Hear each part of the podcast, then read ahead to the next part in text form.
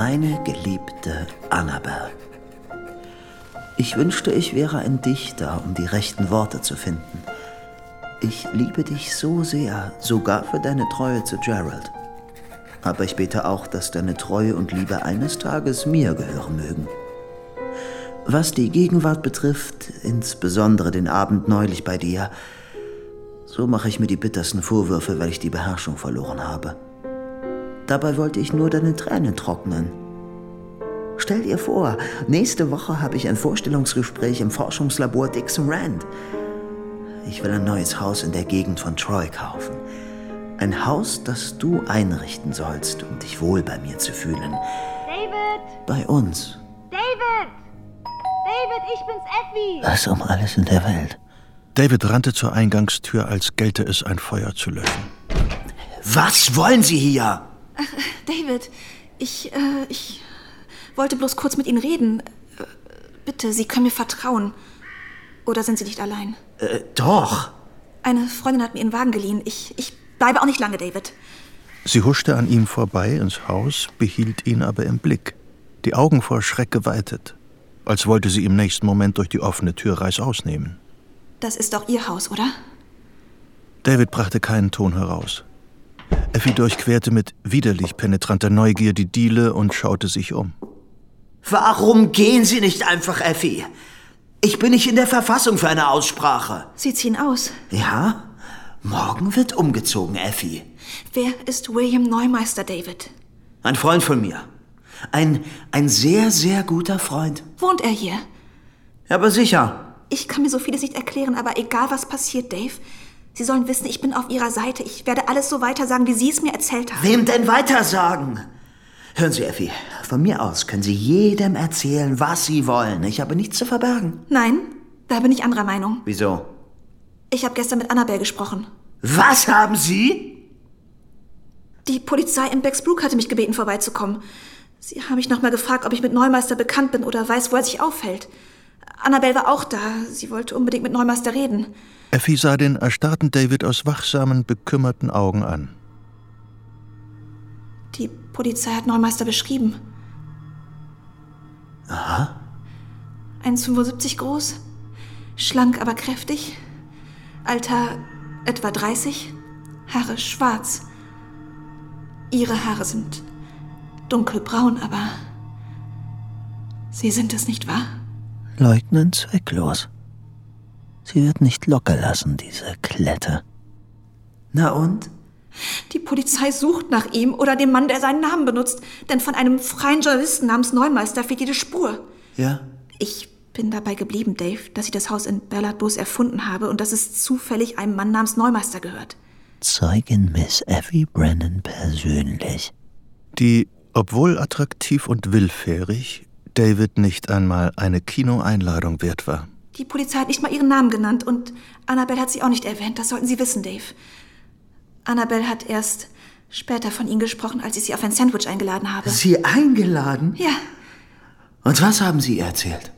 ich habe ihr gesagt, dass ich, dass Sie, dass Sie mir viel bedeuten. Und da hat sie mir erzählt, dass sie Ihre große Liebe sei. Das geht niemandem etwas an, Effie. Warum so böse? Ach, ich denke, ich weiß, aber Sie werden sie nie bekommen, Dave. Niemals. Warum sagst du sowas? Weil eine Frau nicht plötzlich auf die Idee kommt, jemanden zu heiraten, der mutmaßlich ihren Mann umgebracht hat. Noch dazu, wenn sie den Betreffenden sowieso nie geliebt hat. Was für ein hässlicher, böser Satz aus dem Mund einer Tipse. Das ist nicht wahr. Sie hat gesagt, wenn ihre. wenn deine Briefe nicht gewesen wären, dann würde ihr Mann heute noch leben. Hast du ihn bloß geschubst oder wolltest du ihn tatsächlich. Ich habe ihn niedergeschlagen. Es war ein Unfall. David spürte, wie seine Kräfte schwanden. Er verlor jede Körperspannung. Was willst du jetzt machen, Dave? Halt die Klappe, ja? Und lass Annabelle aus dem Spiel. Du kommst damit nicht durch, Dave. Ach nein? Was willst du machen, wenn die Polizei Annabelle erzählt, dass es gar keinen William Neumeister gibt? Vielleicht werden sie dann auch David Kelsey befragen. Effies Augen waren blind vor Tränen. David hatte die Hände zu Fäusten geballt. Sicher? Du könntest ja ein paar kleine Andeutungen machen. Dave, sei nicht ungerecht. Nie im Leben würde ich so etwas tun. Nur zu. Ich kann's verkraften und Annabelle auch. Annabelle und ich, wir würden das verkraften. Du sagst, du liebst Annabelle, aber sie hat Gerald geliebt. Du willst das nicht nur verdrängen, sondern bringst nicht einmal die Anteilnahme für sie auf, die sie jetzt so nötig braucht. Andererseits, ich glaube nicht, dass sie sich von dir trösten ließe. Hör endlich damit auf, ja? In Davids Augen stand blanker Hass. Warum bist du so wütend? Ich will dir helfen. Du willst die Wahrheit nicht hören, die Wirklichkeit aussperren, aber das kann nicht gut gehen. Du weißt, mir liegt viel an dir, Dave. Raus. Ich liebe dich. Raus! Es war der Tropfen, der das Fass zum Überlaufen brachte. Ich verabscheue dich. Hau ab! Hau endlich ab, oder ich werf dich raus! Effie hob die Arme, als wollte sie sich vor einem Schlag schützen. Ich glaube, du bist wahnsinnig. Da bist du nicht die Erste, die das sagt.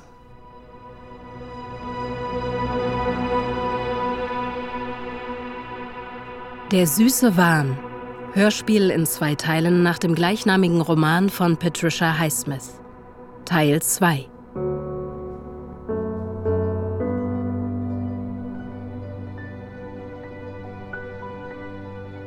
Ein paar Tage später hatte die Polizei in der Pension eine kleine Bombe hochgehen lassen.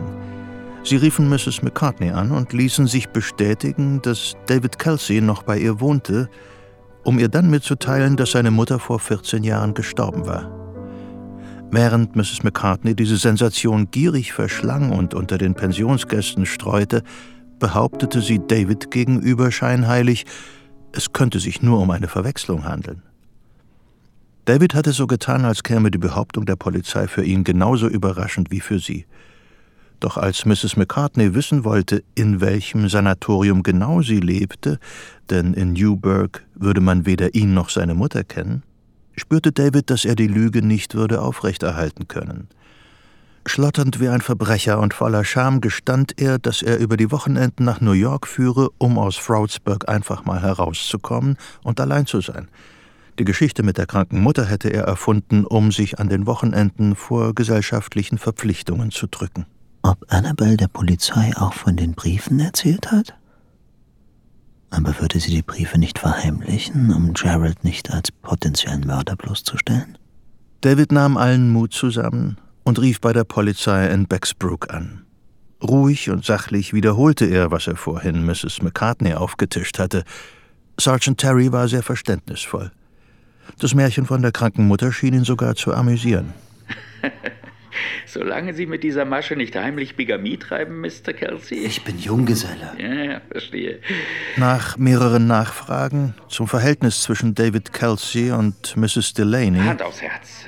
Sind Sie mal in Mrs. Delaney verliebt gewesen? Die David nur sehr zurückhaltend beantwortete. Was spielt das für eine Rolle? Gelangte Sergeant Terry zu der Überzeugung, dass Mr. Delaney aus Eifersucht gehandelt haben musste und es ein Glück gewesen sei, dass er David nicht angetroffen habe. Gut, Mr. Kelsey, ich denke, wir sehen jetzt klarer. Wir werden uns das ein oder andere noch von Mrs. Delaney bestätigen lassen. Was ich nur begrüßen würde. Als David auflegte, wäre ihm beinahe ein Bein weggesackt.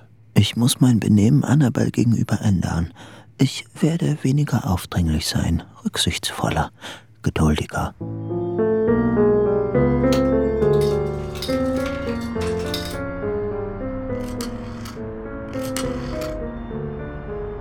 Gut, dass du anrufst, Dave. Ich wollte sowieso mit dir reden. Ja? Sergeant Terry hat mich vor ein paar Tagen angerufen. Er fragte, ob etwas zwischen uns wäre.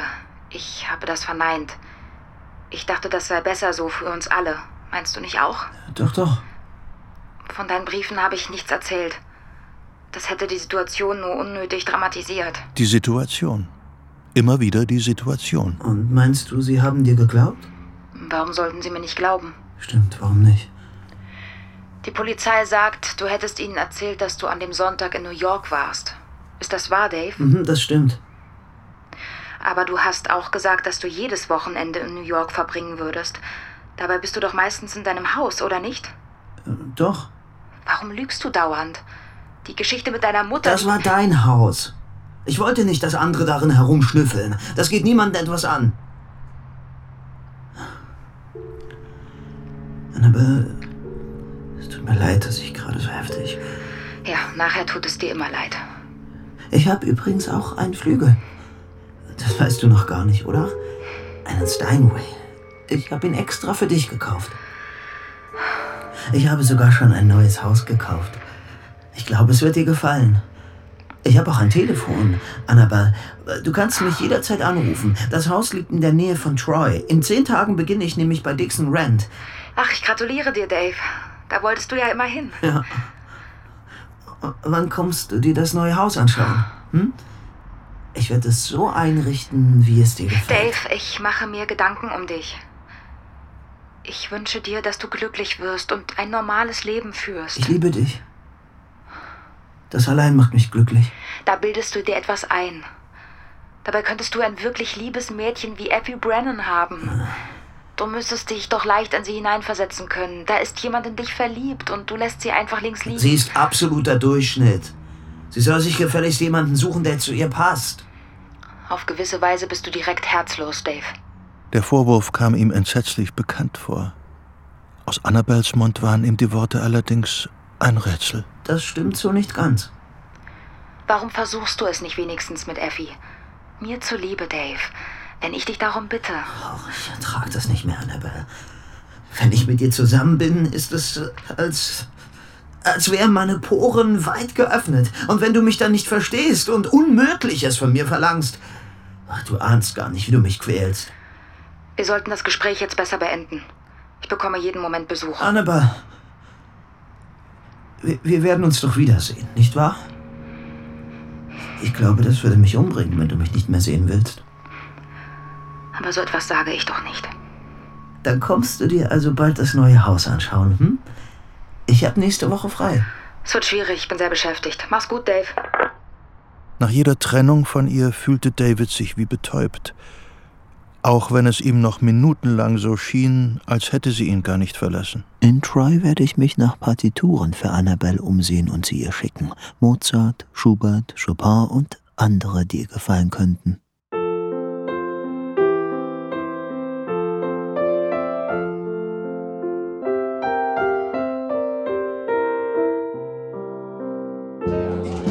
Am Freitag verabschiedete sich David bei Cheswick Fabrics von 20, 30 Leuten. Woher kennst du diesen Neumeister? Wes hatte ihn während der Feier immer wieder zur Seite genommen. Was ist denn das für ein Kerl? Um ihn über Neumeister auszufragen und in Erfahrung zu bringen, wo er die Wochenenden verbrachte. Nun sag schon, Dave. Darüber möchte ich nicht reden, Wes. Kapiert? Er hatte Mühe gehabt, ihn abzuwimmeln. Ich bin dein Freund. Wes schien verärgert. Mir kannst du es doch verraten. In der Pension fand eine weitere Abschiedsfeier statt. Mrs. McCartney hatte einen Truthahn zubereitet. Es gab sogar Portwein aus dicken Stielgläsern. Plötzlich stand Effie vor ihm in der Diele. David tat es für einen Moment leid, dass er sie neulich so angeschrien hatte. Hallo, Effie. Warum bist du nicht äh, zur Party gekommen? Ach, ich gehöre nicht mehr dazu. Aber ich hatte gehofft, dass du mich noch einmal besuchen kommst, bevor du fährst. Ich muss dir etwas Wichtiges sagen. Und außerdem habe ich eine Torte für dich gebacken zum Abschied. Großer Gott. Ich fühle mich geehrt. Also kommst du? Wes will später auch noch kommen. David widerstrebte nicht so sehr wie die Vorstellung, mit in ihre Wohnung zu gehen. Aber er wusste, dass er ihr viel verdankte. Und er hatte ein schlechtes Gewissen, dass er Wes gegenüber so harsch gewesen war. Also gut. In einer halben Stunde in deiner Wohnung, ja? Auf dem Couchtisch prangte die Torte mit rosa und orangefarbenem Zuckerguss und einem großen D aus schwarzer Schokolade obendrauf. Die ist für dich. Danke, Effie. Setz dich doch, Dave. Bevor Wes kommt, wollte ich dir sagen, dass Annabelle mich heute angerufen hat. Warum? Einfach so, aus Freundlichkeit. Es wurmte ihn, dass Annabelle sie angerufen hatte und nicht ihn. Jedenfalls hat Annabelle erzählt, dass die Polizei die Suche nach Neumeister nicht einstellt. Sie nehmen sich sämtliche Neumeisters vor, nur war bislang kein Journalist darunter. Und auch niemand, auf den die Beschreibung passt. Okay, Effie, danke, dass du mir das gesagt hast. Ich wünschte, du würdest aufhören, mich ständig erschrecken zu wollen. Ich habe nämlich keine Angst. Du würdest Annabelle verlieren, wenn sie Bescheid wüsste. Schon wieder will sie mich erpressen. Und von mir erwartest du, dass ich dich decke. Und ich hab dich ja auch beschützt vor der Polizei, vor Wes. Ich hab dir gesagt, es war ein Unfall. Ich versuche sogar Annabelle dazu zu bringen, dass sie aufhört, nach diesem Neumeister zu suchen. Annabelle glaubt, dass Neumeister ihren Mann bei diesem Streit zu töten versucht und sich deshalb versteckt hält. Vielleicht unter einem anderen Namen. Oh Gott. Du hast Glück. Wenn hier einer Glück hat, dann Neumeister. Aber es gibt keinen Neumeister mehr, er ist weg. Wirklich schade, dass Annabelle Neumeister nie kennengelernt hat. Jetzt ist es zu spät. Annabelle hat mir erzählt, sie überprüften die Referenz, die du beim Hauskauf angegeben hast. Hieb- und stichfest sind die nicht, oder? Hm. Wenn Sie gründlich suchen, nein. Du bist ganz schön sorglos, Dave. Lass uns lieber den Wein öffnen. Du freust dich offenbar sehr auf deinen neuen Job. Ich hab dich noch nie so gut gelaunt gesehen. Ich glaube, von jetzt an werde ich immer so sein. Du wirst mir fehlen, Dave.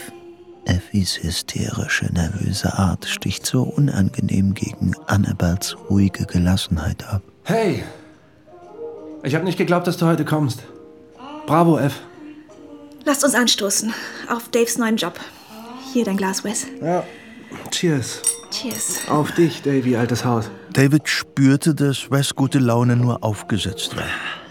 Beschämt dachte er an den Wortwechsel in der Fabrik heute und dass er in den letzten Wochen kein einziges Mal mit ihm in die Kneipe gegangen war. Hier, Wes. Hm? Ist für dich. Was soll das heißen? Ich schenk sie dir. Du hast sie doch so oft bewundert. Ja, aber das ist ein teures Stück. David, so eine wunderschöne Uhr. Deshalb will ich sie ihm ja schenken. Was ist denn schon so groß dabei? Eine Wascherin Konstantin. F, dem ist der Alkohol wohl zu Kopf gestiegen, ha? Ach, Unsinn. Ich will sie dir wirklich gern schenken. Nein, Dave. Jetzt nimm sie schon! Ich verstehe überhaupt nicht, warum du hier so ein Theater machst. Als David Effis erschrockenes Gesicht sah, lächelte er. Ja, dann. Vielen Dank, David. Ich wollte schon immer mal zwei Armbanduhren tragen. Vielleicht solltest du lieber nichts mehr trinken, Dave. Was? Ich wette, ich könnte die ganze Flasche austrinken, ohne dass man mir etwas anmerkt. Wenn du meinst, na dann Prost. Guck sie dir an, unsere selbstbewusste Effi. Vorbei die Zeiten, als die kleine F zu Hause Trübsal blies, während ihr Schatz einem Phantom nachrennt. Ist es nicht so, Davy? David fixierte einen Punkt an der Zimmerdecke. Der Boden schien leicht zu schwanken. Nimm dich in Acht, Wes. Lass David in Ruhe. Ich habe sowieso nicht hingehört. Ich hab gesagt, du machst dir nichts aus Mädchen, die du haben kannst, sondern du willst eine, die dich nicht will. Und das ist neurotisch. Du hast offenbar keine Ahnung, wovon du redest. Ach nein? Das Mädchen, das erst Examen machen muss, so, so. Macht dich das so verrückt, dass du dich an den Wochenenden betrinken musst oder tröstest du dich mit einer anderen? Das verstehst du nicht. Äußerlich bewahrte David Haltung, doch ihm war, als würden die Worte auf Schultern und Kopf niederprasseln und hängen bleiben. Effi hat mir gesagt, dass du ihr leid tust. Sie meint, es wäre hoffnungslos. Hoffnungslos habe ich nicht gesagt. Hast du wohl? Aha? Ich tu dir also leid? Warum gibst du es nicht zu, Eff? Ich werde das Mädchen heiraten. Und damit basta. Ich dulde keinen Tratsch über meine zukünftige Frau. Wir werden in wenigen Monaten heiraten und wer was anderes erzählt, redet Stuss. Mit bebendem Herzschlag machte er einen Schritt auf West zu, Dave! der zurückwich und Entschuldigungen ausstieß. Beruhig dich, ich hab's nicht so gemeint. Plötzlich sah David dabei zu, wie sein eigener Arm zum Schlag ausholte und West zurücksprang, obwohl seine Faust ihn auf diese Entfernung ohnehin nicht hätte treffen können. Er wollte ihn auch gar nicht wirklich schlagen. Jungs, Jungs, beruhigt euch, ja? Ich glaube, ich mach mal Kaffee. Untersteh dich in meiner Gegenwart noch einmal, so über sie zu reden. Lass uns einen Kaffee trinken, Wes, hm? Eins sage ich dir. Selbst wenn du dieses Mädchen kriegen solltest, du könntest nichts mit ihr anfangen, so wie du beieinander bist. Vielleicht merkst du es selbst nicht, aber du bist völlig verkorkst, mein Freund. Wes Worte trafen ihn wie ein elektrischer Schlag. Gute Nacht, Effi. Dave, das ist unser letzter Abend. Bleib doch noch. Nimm deine verdammte Uhr zurück!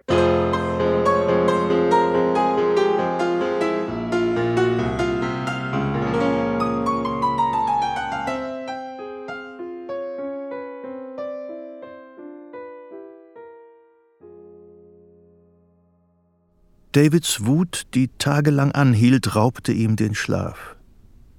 Wes Bemerkung und der Wortwechsel mit Effie wollten ihm einfach nicht aus dem Kopf. Inwiefern hat David Kelsey Glück? Mehrfach hatte er versucht, Annabelle anzurufen. Beim letzten Mal hatte eine Mädchenstimme den Anruf angenommen. Sie teilte ihm mit, dass Annabelle mit Grant Barber ins Kino gegangen sei und es spät werden würde. Barber. Hat Annabelle den Namen je erwähnt? Seit neuestem litt David unter Appetitlosigkeit. Er hatte abgenommen. Deshalb hatte er sich das Biertrinken angewöhnt. Bier beruhigt, ist außerdem nahrhaft. So konnte es nicht weitergehen. Er musste etwas tun, sich ablenken. Also beschloss er, dass Neumeister Annabelle einen Brief schreiben würde, um mit dem Kapitel endgültig abzuschließen. Auf, auf zur letzten Reise, Bill.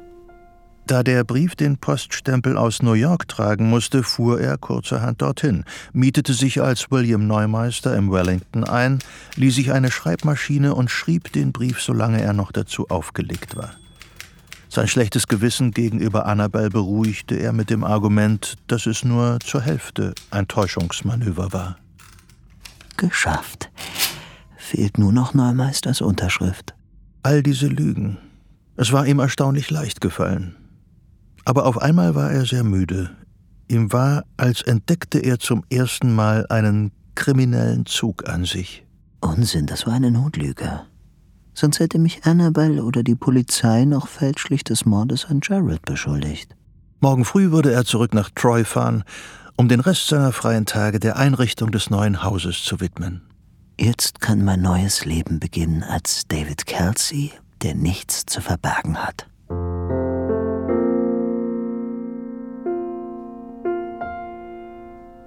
Ja, hallo? Ähm, äh, kann ich Annabelle sprechen? Wer spricht bitte? Äh, Kelsey, David Kelsey. Ah, Moment. Äh, Hallo Dave. Hallo, Schatz.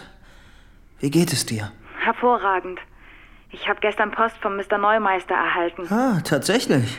Er scheint ein wirklich netter Mensch zu sein. Ich kann dir gar nicht sagen, wie erleichtert ich bin. Er hat mir erklärt, was wirklich passiert ist. Ah, und? Hast du etwas Neues erfahren? Sicher. Naja, vielleicht auch nicht, aber ich war froh, es von ihm selbst zu hören. Ich habe der Polizei in Bexbrook Bescheid gegeben, dass sie die Suche nach ihm einstellen können. Bill, dieser Glückspilz. Ich wollte fragen, ob du mich bald besuchen kommst. Ich habe das Haus eingerichtet. Ich glaube, es würde dir gefallen. Ach, wie ich dir beim letzten Mal sagte, ich bin sehr beschäftigt. Annabelle, wir haben uns wochenlang nicht mehr gesehen. So sag doch ja. Nur für ein paar Stunden. Er schämte sich in Grund und Boden für sein Gewinsel. Na gut, aber wir treffen uns in Hartford. Am Freitag gegen drei bei dem Chinesen am Ende der Straße. Einverstanden? Hallo, Schatz. Hallo, Dave. Sie hatte bereits an einem Tisch Platz genommen. Als er ihr zur Begrüßung einen Kuss auf die Wange hauchte, nahm er bestürzt wahr, dass sie vor ihm zurückwich.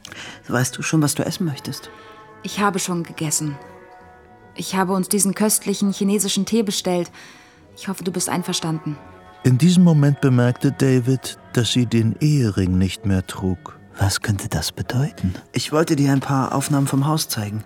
Es waren auch drei Innenaufnahmen darunter, von denen eine den offenen Flügel zeigte. Aha, wirklich sensationell. Ja. Also, wann kommst du endlich mal und schaust es dir wenigstens an? David, ich finde, ich sollte es überhaupt nicht sehen. Ich weiß nicht, wie ich es dir sagen soll. Kränken wird es dich bestimmt. Du kannst mir alles sagen. Was ich sagen will, ist, dass es für dich noch schwerer wird, wenn ich mir das Haus anschaue. Ich weiß, es ist wunderschön. Du hast eine Menge Geld reingesteckt. Ich, ich hatte so gehofft, du würdest es mögen. Und dass du mich magst. Äh, mich liebst. Ach, würdest du mir nur eine Chance geben? Du hast fast nie Zeit für mich. Aber wenn man nie zusammen ist, wie soll man da überhaupt wissen, Ach, Dave, dass... du machst es mir wirklich schwer. Großer Gott, aber doch bestimmt nicht mit Absicht. David sah Tränen in ihren Augen schimmern. Was willst du mir sagen? Ich finde... Ja? Du solltest dich von mir lösen. Gefühlsmäßig. Du hast mal gesagt, Naja, vielleicht nicht so direkt. Jedenfalls meintest du, jetzt, wo Gerald tot ist, ergäbe sich vielleicht eine neue Perspektive. Eine Träne kullerte über ihre Wange. Du liebst Gerald noch? Die Frage fiel ihm leicht, weil er nie an diese Liebe geglaubt hatte. Aber du wirst doch nicht dein Leben lang eine Witwe bleiben wollen, oder? Nein. Ja, und wie lange werde ich dann warten müssen? Das meine ich doch. Ich. Ich fürchte, es wird nie was werden. Mit uns. Es ist nur so schwer, dir klarzumachen, dass es sinnlos ist, mich weiter anzurufen. Dass wir uns nicht als Freunde treffen können, weil es von deiner Seite etwas anderes ist. Ich weiß, was du die ganze Zeit durchgemacht hast. Das muss ein Albtraum sein. Ich, ich bin nicht herzlos, Dave. Herzlos du. Annabelle, das wäre mir nie. David stockte. So erschrocken, als wäre er plötzlich gegen eine Mauer geprallt. Ja. Ich glaube, du hast verstanden. Es war mir wichtig, dass du darauf vorbereitet bist, wenn ich eines Tages wieder heirate. Aber nicht dich. Denkst du an, an einen bestimmten? Ja. Grant. Woher weißt du das? Wer ist dieser Kerl? Er ist Buchhalter, der Sohn meiner Nachbarn. Ein Buchhalter? Warum, Annabelle? Gönn dir doch ein besseres Leben. Er mag den Kleinen. Er ist ein sehr lieber Mensch und ich werde jetzt gehen, Dave. Annabelle, was hältst du davon, eine Weile nach Troy zu ziehen? Hm? Mit dem Baby natürlich. Hör auf, Dave. Immer noch überwog seine Belustigung den Ärger. Er konnte nicht glauben, dass Annabelle zweimal den gleichen Fehler machen würde. Es bleibt alles beim Alten. Nein, bei mir nicht. Doch, auch bei dir. Ich gehe jetzt. Auf Wiedersehen. Annabelle, lass mich dich nach Hause bringen. Doch Annabelle war schon an der Tür. David übergab sich in der Herrentoilette und fuhr zurück nach Troy. Grant Barber. Lächerlich.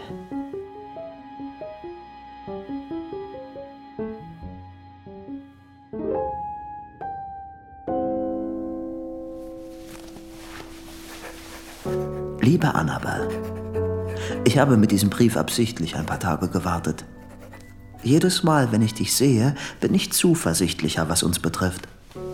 Und falls es letztens den Anschein hatte, als hätte ich etwas gegen Mr. Barber, so war das nur eine momentane Reaktion. Doch ich flehe dich an, Schatz, schiebe ihn nicht wie einen Keil zwischen uns. Wenn du mehr Zeit brauchst. Annabelle. Dave? Ich bin's, Wes. David zuckte zusammen. Ich wollte bloß mal hören, wie es dir geht. Danke. Gut, gut. Und dir? Sehr gut. Ich bin hier gerade in unserer Kneipe. Hör mal, Dave, ich wollte mich entschuldigen. Wegen dem Abend. Hatten wohl beide ganz schön was geladen. Schon gut, Wes. Lass es uns einfach vergessen, okay? Okay. Wie ist die neue Arbeit? Oh, sehr spannend. Ich überprüfe die Gesteinstrennanlage und die Spektrographen. Hey, Wes, wusstest du, dass in den Dixon Rand Laboratorien pro Jahr hunderte von Gesteins- und Bodenproben eingehen? Äh, interessant. Freut mich, dass es so gut angelaufen ist. Sag mal, wer ist denn diese Annabelle? Ist sie das bewusste Mädchen? Äh, Nein. Nein, das ist sie nicht. Zier dich doch nicht so. Aber gut, lassen wir das. Klingst niedergeschlagen. Komm mich doch mal besuchen. Na, das mache ich gern. Wenn du an einem Samstag kommst, kannst du auch gern über Nacht bleiben. Das ist eine tolle Idee. Vielleicht klappt's ja schon bald. Ja. Vielleicht sprechen wir uns ja noch mal, Wes. Mach's gut. Äh, äh, Wes? Ja? Danke für den Anruf. Mach's gut, altes Haus. Ihm war mit einem Mal ganz mulmig.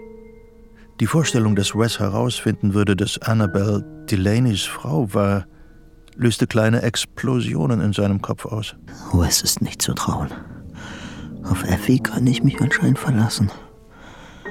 Und warum hat Annabelle mich kein einziges Mal angerufen, seit ich im neuen Haus wohne? Vielleicht. Vielleicht wird sie mich ja nie anrufen. Der Gedanke ließ ihn hochfahren. Sein Haus kam ihm vor wie eine fertig aufgebaute Bühne Ohne Schauspieler und ohne Vorstellung. Das ist doch alles sinnlos. Diese elende Warterei.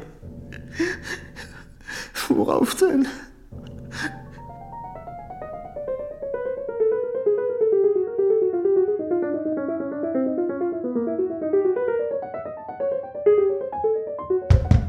Mach die Tür auf, Annabelle! David war unbemerkt in Annabels Haus geschlüpft. David Kelsey? Ja, ganz recht. David Kelsey, guten Abend. Und ich bin gekommen, um Annabelle zu mir zu holen. Grant Barber war fast so groß wie David, aber kräftiger gebaut. Er hatte ein dümmliches, ausdrucksloses Gesicht. Ich glaube, Sie gehen jetzt lieber wieder, Mr. Kelsey. Annabelle will Sie hier nicht haben. Was wissen Sie denn schon? Annabelle ist meine zukünftige Frau. Und es gefällt mir nicht, wenn sie mit Männern ihres Schlages ausgeht. Sie haben genau eine Minute, um dieses Haus zu verlassen. Sonst hole ich die Polizei. Halt die Klappe. Dave, ich bitte dich, du kannst sie doch nicht einfach reinplatzen und eine Szene machen. Ja, es tut mir leid, Schatz, aber es ging nun mal nicht anders. Äh, Bitte pack jetzt deine Sachen. Dave, bitte, wenn dir auch nur das Geringste an mir liegt, dann gehst du jetzt. Das Baby. Eine weitere Bürde, die es zu tragen galt. Jetzt pack deine Sachen, damit wir endlich von diesem schrecklichen Menschen fortkommen. Er ergriff Annabels Handgelenk und schubste sie zur Schlafzimmertür, woraufhin Grant ihn an der Schulter packte. David fuhr herum und verpasste ihm einen bravourösen Kinnhaken, der ihn gegen die Wand schleuderte. Mein Gott, David! Alles in Ordnung, Grant? Ich glaube schon. Aber es ist doch ganz einfach, Annabelle. Du kommst mit zu mir und zwar noch heute Nacht. Du hast den Verstand verloren. Was ist denn hier los, Mrs. Delaney? Mr. Kelsey möchte gerade gehen. Annabelle, was redest du denn da? Sie haben doch gehört, sie bittet Sie zu gehen. Oder wir holen die Polizei. Ja? Rufen Sie die Polizei, damit sie dieses jämmerliche Individuum da entfernt. Ist er betrunken? Nein. David, jetzt muss Schluss sein. Ich sag dir, wie es ist. Grant und ich werden in vier Tagen heiraten und du kannst nichts dagegen tun. Gar nichts. Deinetwegen haben wir die Heirat vorverlegt. Was? Er war nicht einmal wütend, sondern bloß verwundert über diese leidige Verzögerung. Natürlich könnte er den jungen Barber umbringen, aber das wäre lästig und unzivilisiert. Ich glaub dir kein Wort. Du, du willst doch bloß, dass ich Ruhe gebe und verschwinde. Das wollen wir allerdings. Ja, bitte geh, Dave. Das ganze Haus ist in Aufruhr. Das Haus? Mein ganzes Leben ist in Aufruhr. Jetzt ist Schluss, Dave. Lange genug habe ich Geduld und Verständnis für deine Unverschämtheiten aufgebracht. Unverschämtheiten? Verwirrt von ihrer Schönheit und ihren törichten Reden machte er einen Schritt auf sie zu. Da stürzte sich der Nachbar gemeinsam mit Grant, der wieder bei Kräften war, auf ihn. Ganz ruhig, Sie schleiften David zur Tür, der sich mit Händen und Füßen wehrte. Draußen im Flur tauchten zwei weitere Männer auf. Sein Kopf krachte gegen die Wand. Das Letzte, was er wahrnahm, war das Zuschlagen der Autotür.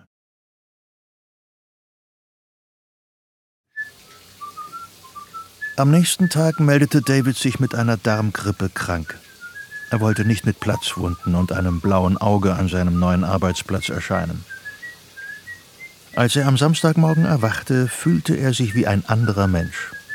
Er konnte wieder klar denken. Mit der nötigen Ausdauer ist jedes Problem lösbar.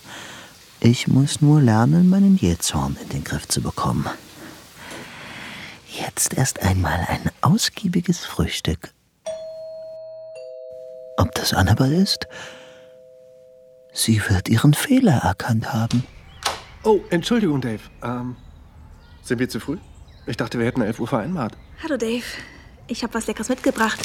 Brathähnchen und Pastete. Brathähnchen? Ja. Äh, ja. Dann kommt doch rein. Nein, was für ein schönes Haus. Sogar ein Flügel. Spielst du Klavier, Dave? Wirklich eine schöne Hütte. Du hast abgenommen, Davy. Nehmen sie dich so hart ran im Labor? Äh, Nein, nein. Sie sind sehr anständig. Ja. Ihr bleibt doch über Nacht, oder? Ja. So war es doch ausgemacht. Nicht? Weißt du, Dave, nach, nach deinem Anruf am Mittwoch habe ich mir große Sorgen gemacht. Ich bin erleichtert, wie erholt du heute aussiehst. Ich gehe mich mal schnell anziehen, ja? Ähm, entschuldigt, ich hab ein bisschen getrödelt. Kein Problem. Ich bereite alles vor für den Brunch. Äh, die Küche ist da vorne, richtig? Äh, ja, genau. Wann am Mittwoch habe ich Wes angerufen? Und wo? Zu Hause? In der Fabrik? Und warum ist Effie mitgekommen? Hm. Das Brathähnchen ist wirklich ausgezeichnet, F. Danke. Ich nehme mir noch ein Bier dazu, ist okay, oder? Ja, aber gib mir auch eins rüber. Wer hätte das gedacht? Unser Davy trinkt Bier zur Mittagszeit. Aber jetzt sag mal, was war da eigentlich los? Du hast irgendwas erzählt von einem Grant, den du geschlagen hast? Wer ist denn das? Ach, so ein Typ mit zwei Augen und einer Nase im Gesicht, nichts weiter. Am Telefon sagtest du was von Schwachkopf, Langweiler und was weiß ich nicht noch alles. Wes, Was war denn da los? Wie kam es denn dazu? David schwieg beharrlich. Okay, verstanden. Entschuldigung, dass ich dich so löchere, aber du kannst dir nicht vorstellen, wie verzweifelt du am Mittwoch geklungen hast. Kein Vergleich zu heute. Äh, verzweifelt? Ja. Du müsstest mich unbedingt sehen, hast du gesagt. Ich wäre auch am selben Abend noch gekommen, aber das wolltest du nicht. Erinnerst du dich nicht? Nein, verdammt nochmal. Äh, was habe ich noch gesagt? Dass mit Annabelle alles aus ist. ja, da muss ich nicht ganz bei Verstand gewesen sein. Du meintest, sie heiratet zum zweiten Mal einen Niemand, einen miesen, kleinen Durchschnittstypen. Vielleicht steht Annabelle ja auf solche Typen. Das ist nicht wahr. Sie ist in eine Falle getappt. Was für eine Falle, du warst doch da. Sie liebt diesen Mann nicht. können wir nicht über etwas anderes... Aber ich, ich dachte, du hast sie aufgegeben, Dave. Was für Ausdrücke. Sie aufgeben. Ich möchte nicht darüber reden, Wes. Als ob man das einfach so beschließen könnte. Im Lauf der nächsten Stunde trank er mehrere Martinis. Sie waren wie ein dringend benötigtes Narkotikum. Wes hatte sich unterdessen ein paar Scotch genehmigt und tanzte torkelnd durchs Wohnzimmer. Weißt du, was hier los ist, F? Dave will uns gar nicht hier haben. Er weiß nicht einmal mehr, dass er mich angerufen hat. Effie sah David gekränkt an. Weißt du was? Dann machen wir uns halt einen schönen Abend, F. Darf ich bitten? Hör auf, Wes. Lass mich los. Hey, so war es doch nicht gemeint. Dich liebe ich, David. Nur dich. F. Ja, warum soll ich es denn nicht zugeben? Zeit für ein Kaminfeuer. Bitte hör mir doch mal eine Minute zu, Dave. Vielleicht sehe ich dich heute zum letzten Mal. Da wäre Davy bestimmt froh. Wes Carmichael, ich sehe nicht einfach nur, dass ich mein ehrliches Wort von mir lustig machen musst. Und du, Dave, du vergeudest dein Leben an diese Frau. Such dir eine andere. Nicht unbedingt mich. Lass ihn doch sein eigenes Leben führen. Er hört sowieso nicht auf dich. Das ist die Hölle. Warum verschwindet ihr nicht beide? Ich hab euch nicht eingeladen. Du solltest wirklich mal einen Psychiater aufsuchen. Ich verschwinde. Ja, schön, aber nimm Effie mit. Nein. Oder vielleicht gehe ich auch nicht. Warum sollten wir überhaupt nach deiner Pfeife tanzen, Mr. Kelsey? Sag Bill zu mir. Was? Bill. Nimm dich in Acht, Dave. Sag nichts. Wer ist Bill F? Niemand. David riss die Hintertür auf und lief hinaus in den Garten. Draußen ging ein frischer Wind. Er fühlte sich jetzt ganz nüchtern. Ich liebe dich auch. Ich liebe dich auch, David. David. Hatte Annabelle in einer Mondnacht zu ihm gesagt. Die Wahrheit verkehrt sich nicht zur Lüge. Es waren diese Worte, die Annabelle belasteten. Eines Tages wird sie zu mir zurückkommen. Ja, William Neumeister. Dann hörte er eine Wagentür zuschlagen und ein Auto davonfahren. Endlich wieder allein. In seinem Kopf hing eine angenehm weiche Wolke, schwerelos. Sie ließ weder Probleme noch Sorgen herein. Es war William Neumeisters Wolke. Er ging ins Haus. An der offenen Schlafzimmertür blieb er stehen. Annabelle? Sie hatte die Arme um sein Kopfkissen geschlungen und schlief. Er stürzte zu ihr, Annabelle. wollte sie sanft herumdrehen und zog angewidert Davy. die Hand zurück. Mit beiden Händen zerrte er Effie vom Bett und schleuderte sie von sich. Davy, so lass uns doch in Ruhe über alles reden. Klappe. Ich will doch nur dein Bestes. Halt endlich die Klappe! Er stieß sie erneut weg und strich zerstreut mit der flachen Hand die Decke glatt. Effie rührte sich nicht. Wahrscheinlich erwartete sie, dass er sie aufhob und tröstete. Da kannst du lange warten. Du hast mir dieses Haus verdorben. Ich bin fertig mit diesem Haus und mit dir schon lange. David holte sein Scheckbuch, seine Brieftasche mit Bargeld und die beiden Bilder von Annabelle. Er würde nicht zurückkommen. Nie mehr. Als David gerade auf die Straße abbiegen wollte, sah er ein paar Scheinwerfer auf die Einfahrt zuhalten. David gab Gas. Im Näherkommen erkannte er Wes Wagen. Er machte einen Bogen um ihn und fuhr weiter in Richtung Highway.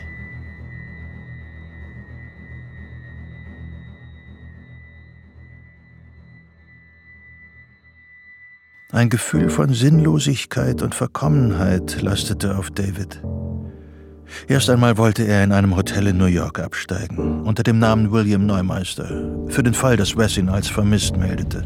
Vielleicht sollte ich meinen Wagen irgendwo verstecken und mit dem Bus weiterfahren, damit ich meine Ruhe habe. Er fuhr vom Highway ab, fand einen holprigen Weg, an dem er seinen Wagen hinter einem Baumstreifen parkte. Er ließ sich in einem Lieferwagen bis in die nächste Stadt mitnehmen und stieg dort in einen Bus nach New York. Ich muss vorhin einen Moment geistig weggetreten sein. Wie hätte ich mir sonst einbilden können, Effie sei Annabelle? Er sah sie am Boden liegen. Ein Bild, das ihn anklagend verfolgte. Er erinnerte sich jetzt auch, dass er Wes aufgefordert hatte, ihn Bill zu nennen. Beängstigend. Als er am Abend in New York ausgestiegen war, kam ein Zeitungsjunge mit einem Extrablatt auf ihn zu. Auf dem Titelblatt war zu lesen Feuchtfröhliches Wochenende Auftakt zum Mord. David kaufte ein Exemplar. Seine Ohren rauschten. Die Leiche von Elfrida Brennan, 28 aus Froudsburg, legt stummes Zeugnis ab, als man sie am Mo Tod durch meine Hand. Wie Gerald. Genickbruch. Doch bei Gerald war es anders gewesen. Da hatte er einen klaren Kopf gehabt. Ich kann mich nicht erinnern, sie geschlagen oder gewürgt zu haben oder was auch immer. David ließ sich auf eine Parkbank fallen. Ich habe den Tod einer Frau verschuldet. Aus und vorbei. Annabelle wird alles erfahren. Er sah Annabels entsetztes Gesicht vor sich. William Neumeister hätte niemals einen so törichten Fehler begangen. David richtete sich auf. Er konzentrierte sich auf William Neumeister. Auf dein Glück, Bill. Auf ins Barclay.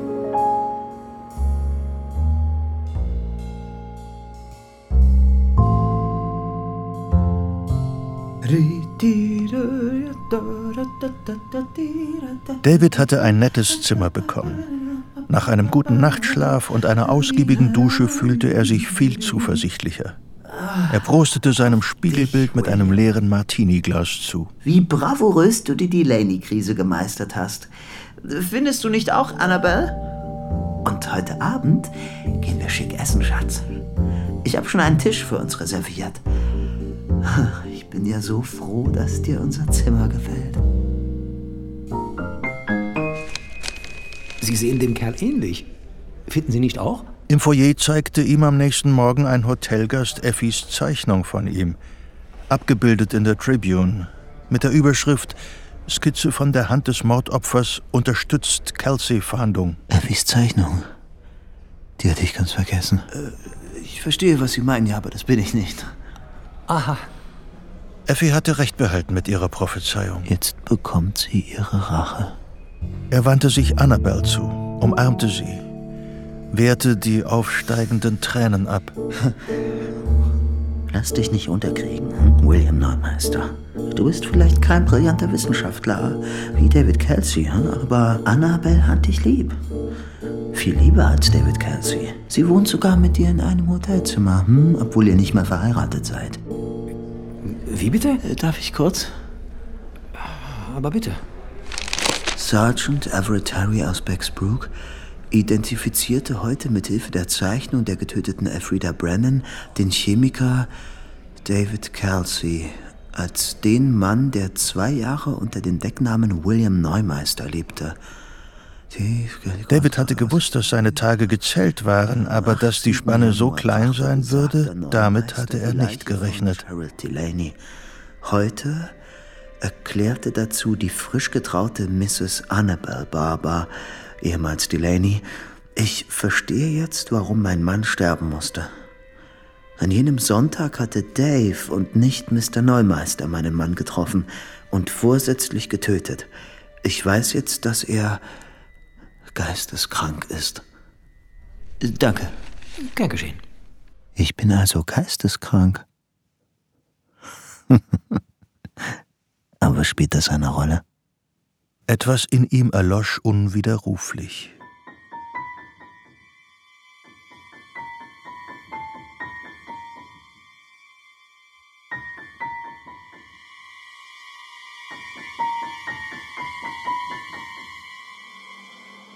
Es war ein schöner Frühlingsabend. David hatte sich die Haare schneiden und sich neu einkleiden lassen. Dieser Abend soll perfekt werden. Es sind schließlich unsere Flitterwochen. Zumindest können wir so tun, als ob. Meinst du nicht, Darling? Er wusste natürlich, dass sie in Wirklichkeit nicht auf Hochzeitsreise waren, denn sie waren ja schon seit geraumer Zeit verheiratet. weißt du was, Schatz? Ich habe nur noch acht Dollar in meiner Brieftasche. Die werden vermutlich nicht fürs Abendessen reichen. Aber was macht das schon? Was kann ich für Sie tun, Sir? Zwei Martini, bitte. Sehr wohl.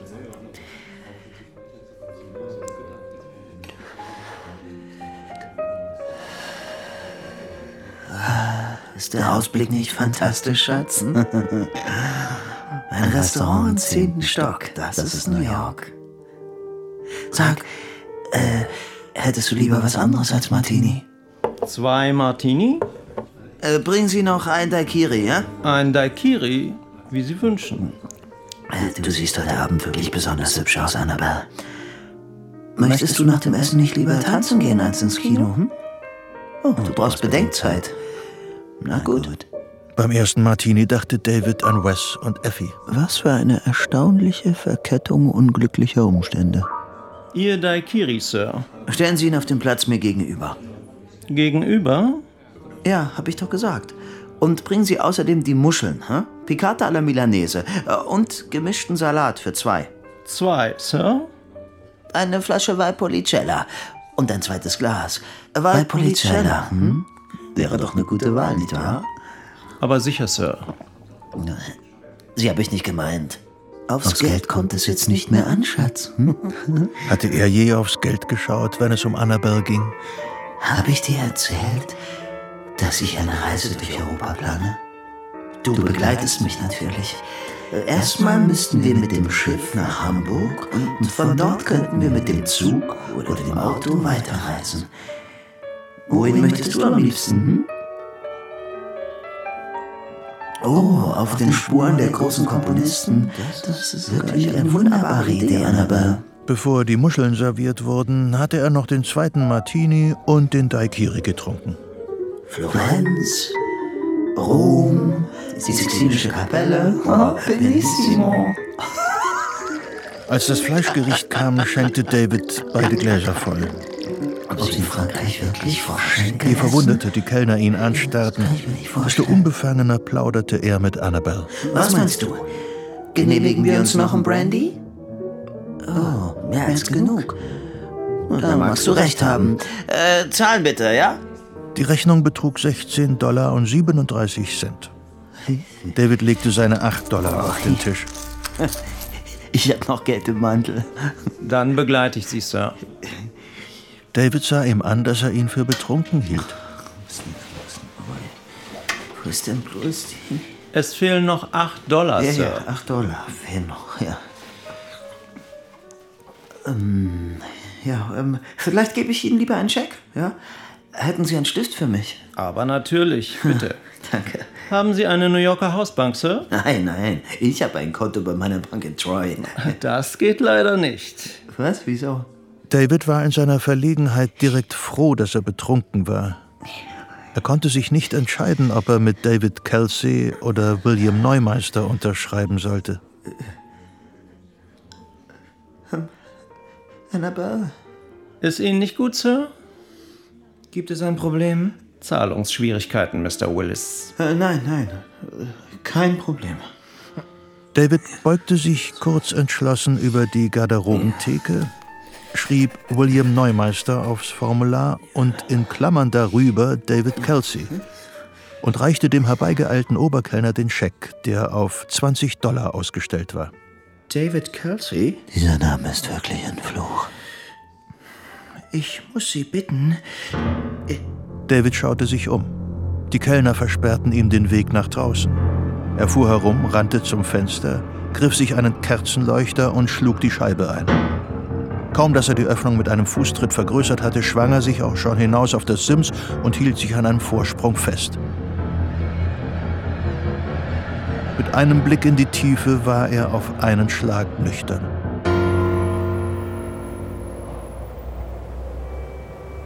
Mr. Kelsey? Sieh an, dein Freund und Helfer. David krallte sich mit den Fingern in eine Ritze an der Hausfassade und rutschte vom Fenster weg zu einem etwa 15 Zentimeter breiten Vorsprung. Kehren Sie um, Kelsey. Wollen Sie runterfallen? Der Polizist streifte Davids Hosenaufschlag mit seinem Schlagstock, konnte ihn aber nicht erreichen. Ich kann Sie auch von hier aus erschießen. Wie abgeschmackt ist das alles hier. Sein Blick richtete sich wie zwanghaft in die Tiefe. Kommen Sie rein. Sie müssen sich dieser Sache stellen. Sein Herz hämmerte vor Wut. Eine Wut, gegen die er machtlos war. Sie sind ein Mörder, Kelsey. Mir liegt nichts daran, Ihr Leben zu retten. Ja, fahr zur Hölle! Es spielte keine Rolle, ob er abstürzte oder auf unbestimmte Zeit, ja vielleicht für immer auf diesem Sims stehen blieb. Hier bin ich frei. Wenn ihr der Frau da drin auch nur ein Haar krümmt, dann... Welche Frau? Unten auf der Straße sammelten sich immer mehr Schaulustige. Ein Feuerwehrwagen bahnte sich den Weg durch die Menge. Annabelle. Ihr Gesicht erschien ihm deutlicher denn je zuvor. Lebend kriegt ihr mich nicht. Teilnahmslos registrierte David, dass unten mit Leitern und Netzen hantiert wurde. Ich will meine Frau! Noch will ich nicht abstürzen. Klar. Wir holen sie her. Unten begann die Feuerwehr, die Leiter auszufahren. David fühlte sich von William Neumeister beobachtet, der unbedingtes Vertrauen in ihn setzte. Annabelle wird gleich hier sein. Es gibt keine Wahrhaftigkeit. So oft schon habe ich hier gestanden, inmitten einer Sammlung von erbärmlichen Alternativen, die alle zu nichts führen. Die Leiter war nur noch wenige Meter von ihm entfernt. Annabelle ist da unten, David. Siehst du sie? Da, sie winkt dir zu. Auf einmal war da ein Mädchen im pastellfarbenen Mantel, das Gesicht emporgewandt, die Hände nervös vor der Brust aufeinandergepresst. Ihr Haar. Das ist die Farbe von Annabels Haar. Sag ihr doch mal guten Abend, David. Dass du gleich zu ihr runterkommst. Die Leiter scheuerte etwa einen Meter unter ihm knirschend über den Putz. Das Mädchen winkte nicht zu ihm hinauf. Es gibt keinen anderen Ausweg.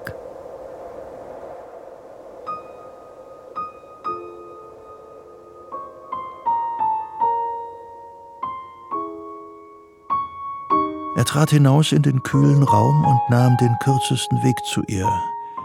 Im Herzen nur die Erinnerung an ihr sanft geschwungenes Schulterblatt, nackt, wie er es nie gesehen hatte.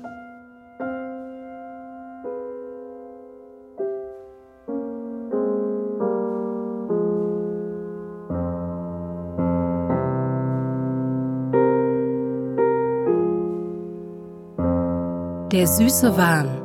Hörspiel in zwei Teilen nach dem gleichnamigen Roman von Patricia Highsmith. Aus dem amerikanischen von Christa E. Seibicke. Teil 2. Mit Nico Holonitsch als David Kelsey, Leonie Reiner als Effie, Albrecht Schuch als Wes, Lynn Reusse als Annabelle und Ulrich Nöthen als Erzähler. In weiteren Rollen Konstantin Graudus, Matti Krause, Stefan Schad, Benjamin Utzerath und Thilo Werner. Komposition Pierre Oser. Technische Realisation Corinna Gartmann und Sebastian Ohm. Regieassistenz Sarah Veit. Bearbeitung und Regie Cordula Dickmeis. Dramaturgie Michael Becker. Produktion NDR mit SRF 2023.